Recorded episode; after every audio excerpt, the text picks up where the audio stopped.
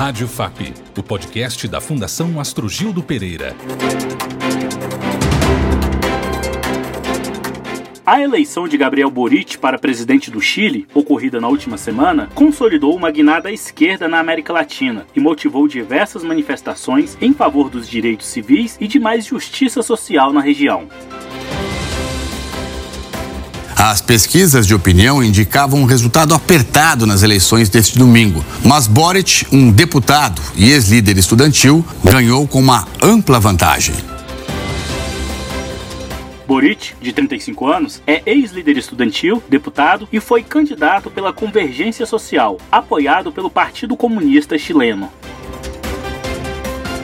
Que el respeto a los derechos humanos es siempre y en todo lugar un compromiso inclaudicable y que nunca por ningún motivo podemos volver a tener un presidente que le declare la guerra a su propio pueblo.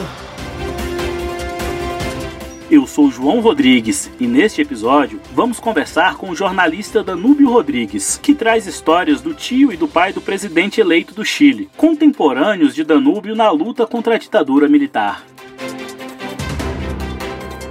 Mas o Chile foi pelo diálogo que este jovem de 35 anos venceu uma eleição com 55, quase 60% de diferença, derrotando o Bolsonaro deles. Rádio FAP, exclusivo Militante do Partido Comunista Brasileiro, Danúbio Rodrigues também conta detalhes de sua convivência com Luiz Maranhão, figura histórica do partidão, e fala sobre o que espera para a democracia brasileira em 2022. Natural de Serra de Martins, no Rio Grande do Norte, Danúbio Rodrigues é formado pela Faculdade Nacional de Filosofia, atual Universidade Federal do Rio de Janeiro, Jornalista político, atuou na revista Manchete, Jornal do Brasil e Correio Brasiliense. Danúbio Rodrigues foi ainda assessor especial dos presidentes José Sarney, Fernando Collor e Itamar Franco. É especialista em relações internacionais há mais de 60 anos. Seja muito bem-vindo, Danúbio. É um prazer conversar um pouco, né, aqui em casa e eu quero dizer que a fundação é, é do meu coração. A fundação é do meu coração. Danúbio, familiares do presidente eleito do Chile, Gabriel Boric, tiveram um papel fundamental na resistência contra a sanguinária ditadura liderada por Augusto Pinochet.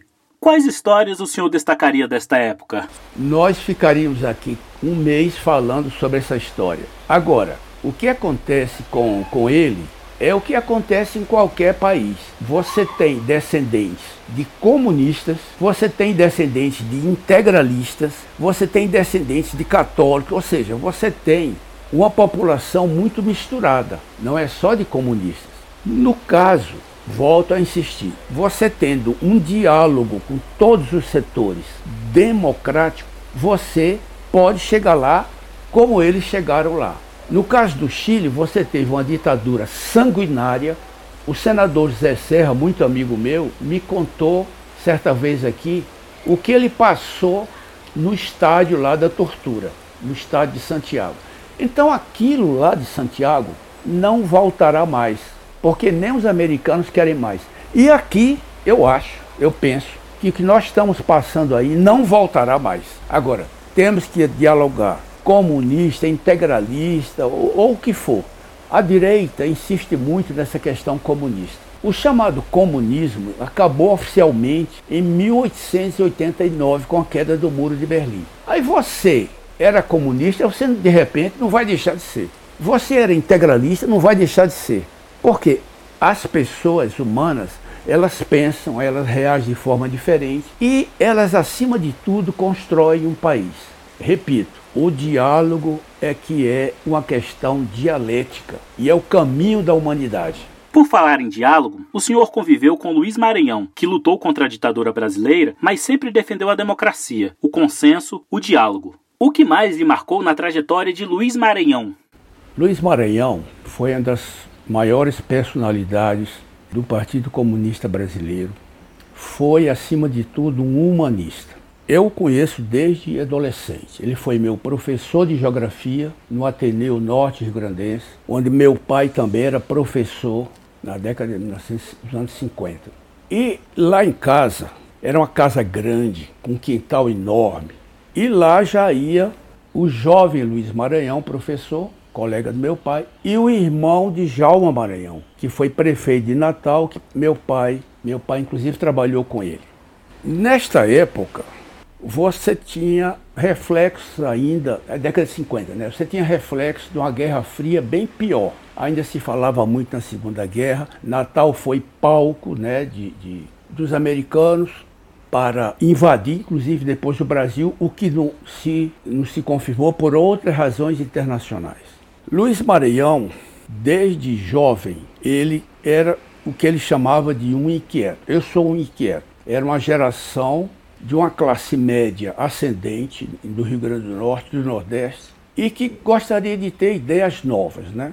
Por exemplo, ele, meu pai e outros, eles pensaram a criação de uma universidade do Rio Grande do Norte, que só veio a ser criada décadas depois. O meu pai, inclusive, viajou por outros estados do Nordeste nessa tentativa de implantar uma universidade em cada estado, o que só resultou numa ideia que só saiu tempos depois. Era uma pessoa que pensava acima de tudo a juventude. Pensava acima de tudo a juventude porque ele dizia: Eu sou jovem, mas amanhã depois não vou ser mais. Então eu quero sempre dar um passo à frente. Agora, o que era o passo à frente? Não era ele individual. Ele detestava o individualismo. Eu sou maior, nada disso era com ele. Em 1945, 46, ele adere ao Partido Comunista Brasileiro. Por quê? Porque o Partido Comunista Brasileiro era um opositor ferrenho ao integralismo. O integralismo que era uma coisa, como se sabe, de direita, né? chamada os galinhas verdes daquela época, um Plínio Salgado, criado praticamente no mesmo ano do Partido Comunista, e que o Luiz, tempos depois, já na clandestinidade do Rio, dizia: estamos numa ditadura, mas nós nunca estudamos o integralismo. Então ele achava o seguinte, que o integralismo daria no que deu, uma ditadura e eu pessoalmente acho nisso que está aí. Como foi a experiência de ser secretário particular de Luiz Maranhão na clandestinidade? Em 1966, 7, praticamente já era ditadura e praticamente ele era uma das figuras mais buscadas e procuradas, né? No caso dele e de outros do partido, a ideia não era nem prendê-lo, era matá-lo. Matá-lo, porque alguém dizia, ele tem ideias. Então, para quem tem ideias, é melhor um tiro na testa. Se for comunista, melhor ainda com o agravamento da, da crise, né, da época da ditadura, crise econômica, crise internacional, enfim, vários tipos de crise, o Partido Comunista Brasileiro necessitou, o seu comitê central, necessitou de ter pessoas que ajudassem nisso e naquilo. Havia, claro, seguranças pessoais, isso é outra história, mas no meu caso pessoal, o que valeu muito para ser secretário dele, que ele me convidou pessoalmente, foi o fato de já me conhecer desde menino, praticamente. Eu estava no Rio, uma situação econômica muito difícil, eu trabalhava em mil lugares, e por essa época, inclusive, eu tive uma pneumonia, quase fiquei tuberculoso. Aí ele disse: Não, isso não pode continuar. Você trabalha muito. Vamos fazer o seguinte: vamos trabalhar aqui. Agora, o que é interessante é o seguinte: eu continuei jornalista do Jornal do Brasil, da Manchete de outros. Eu nunca fui clandestino. Eu nunca fui clandestino. Então passamos a trabalhar e ele queria também uma pessoa de ideias. Todos nós devemos ter ideias. Eu tinha algumas ideias sobre a questão americana, sobre a questão disso, a questão da, dos povos africanos, dos povos latino-americanos.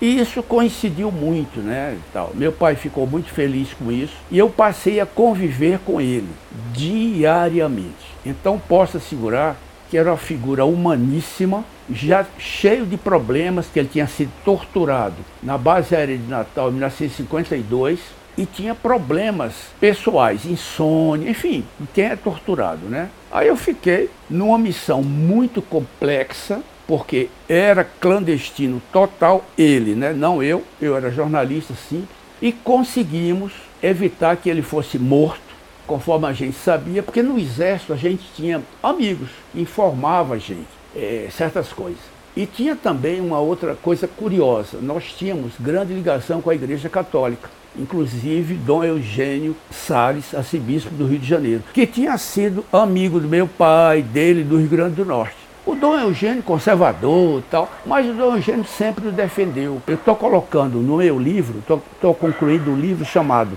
Memórias Militantes e Outras Saudades, onde eu vou detalhar muito essa questão. Luiz a Igreja, Luiz, e, Luiz a Frente Ampla, que eu participei também de muitas coisas da Frente Ampla. E ao lado disso, pessoas como o seu Lima, né, repito, e também uma mulher extraordinária, escritora Eloneida Studat. Na semana passada, o senhor participou da solenidade de entrega do 28º Prêmio Estadual de Direitos Humanos Emanuel Bezerra dos Santos, realizado no Rio Grande do Norte. Como foi retornar à sua terra natal após tantos anos? Eu nunca deixei de ser de lá, embora seja muito dividido com o Rio de Janeiro. Eu não volto muito lá por outras razões e tal, e mas Claro, a minha semente humana está ali e eu aprendi muito no Rio de Janeiro. Por sinal, na serra que eu nasci, passou a coluna Prestes nos anos lá para trás. E o Marechal Juarez Távora dizia uma coisa interessante. Na serra que o senhor nasceu, houve uma dor de barriga geral quando nós passamos lá, porque só tinha que comer coalhada, coalhada com rapadura. Então, nós ficamos ali prisioneiros durante quatro dias devido a essa desinteria geral e tal. Sempre é bom voltar lá, voltar ao Nordeste. O Nordeste já é outra coisa. Eu estudei muito, né? A questão de, da criação da Sudene. Luiz Maranhão e outros estudaram muito isso. Quando eu era assessor do presidente José Sarney, eu fui assessor do presidente José Sarney, assessor do presidente Itamar Franco e assessor do presidente Collor. Aí sempre é bom voltar lá. E ao voltar lá, eu fiquei feliz pelo seguinte, porque ali estavam velhas pessoas ainda ligadas ao meu pai, mas ao mesmo tempo outras pessoas, já que o mundo socialista acabou oficialmente com a queda do Muro de Berlim, então havia outras pessoas católicas, espíritas, que ampliaram uma visão de mundo que não se tinha na década de 50. A ampliação dessa visão de mundo é um perigo para governos totalitários que não gostam de democracia. E foi bom, foi interessante. E em março voltarei, porque tem um lançamento de um outro livro, este só sobre Luiz Maranhão. Vocês são uma porcaria de imprensa. Vocês são uns caras, cala a boca, vocês são canalha. Vocês são fazem jornalismo, jornalismo canalha, vocês fazem. Canalha, que não ajudam em nada. Vocês não prestam. Você tinha que ter vergonha na cara de prestar um serviço porco que é esse que você faz. Autoritarismo, agressão a jornalistas, desrespeito aos direitos das minorias. Podemos fazer algum paralelo entre o contexto do atual governo e a ditadura militar? Veja bem, o sistema capitalista de vida, ele é sempre febril, ele está sempre doente. Por isso que é sempre bom, conforme Luiz e outros falavam, é sempre bom o diálogo. O diálogo, ao contrário de muitos radicais, o diálogo é dialético. O diálogo derruba governos. Nós derrubamos a ditadura do Estado Novo com o diálogo com vários, vários setores políticos, não só da esquerda. Criou-se uma constituinte e vencemos com a constituinte. Jorge Amado tinha muito amigo meu, tinha muito orgulho disso. Em 64, mais ou menos, mais ou menos mal comparando, é uma coisa é diferente, mas mais ou menos mal comparando, também pelo diálogo nós vencemos. Por exemplo, Luiz Maranhão dialogava com não só com a igreja, mas dialogava com setores políticos. Há um fato curioso. Em plena clandestinidade, ele circulava num táxi com o deputado Thales Ramalho, que é um deputado deficiente. A gente circulava num táxi pela rua do Rio de Janeiro. O motorista do táxi era do partido. E quando o táxi acusava que estava muito alta a conta, eu baixava e assim a gente andava pelo Rio de Janeiro tramando a favor da Frente Ampla.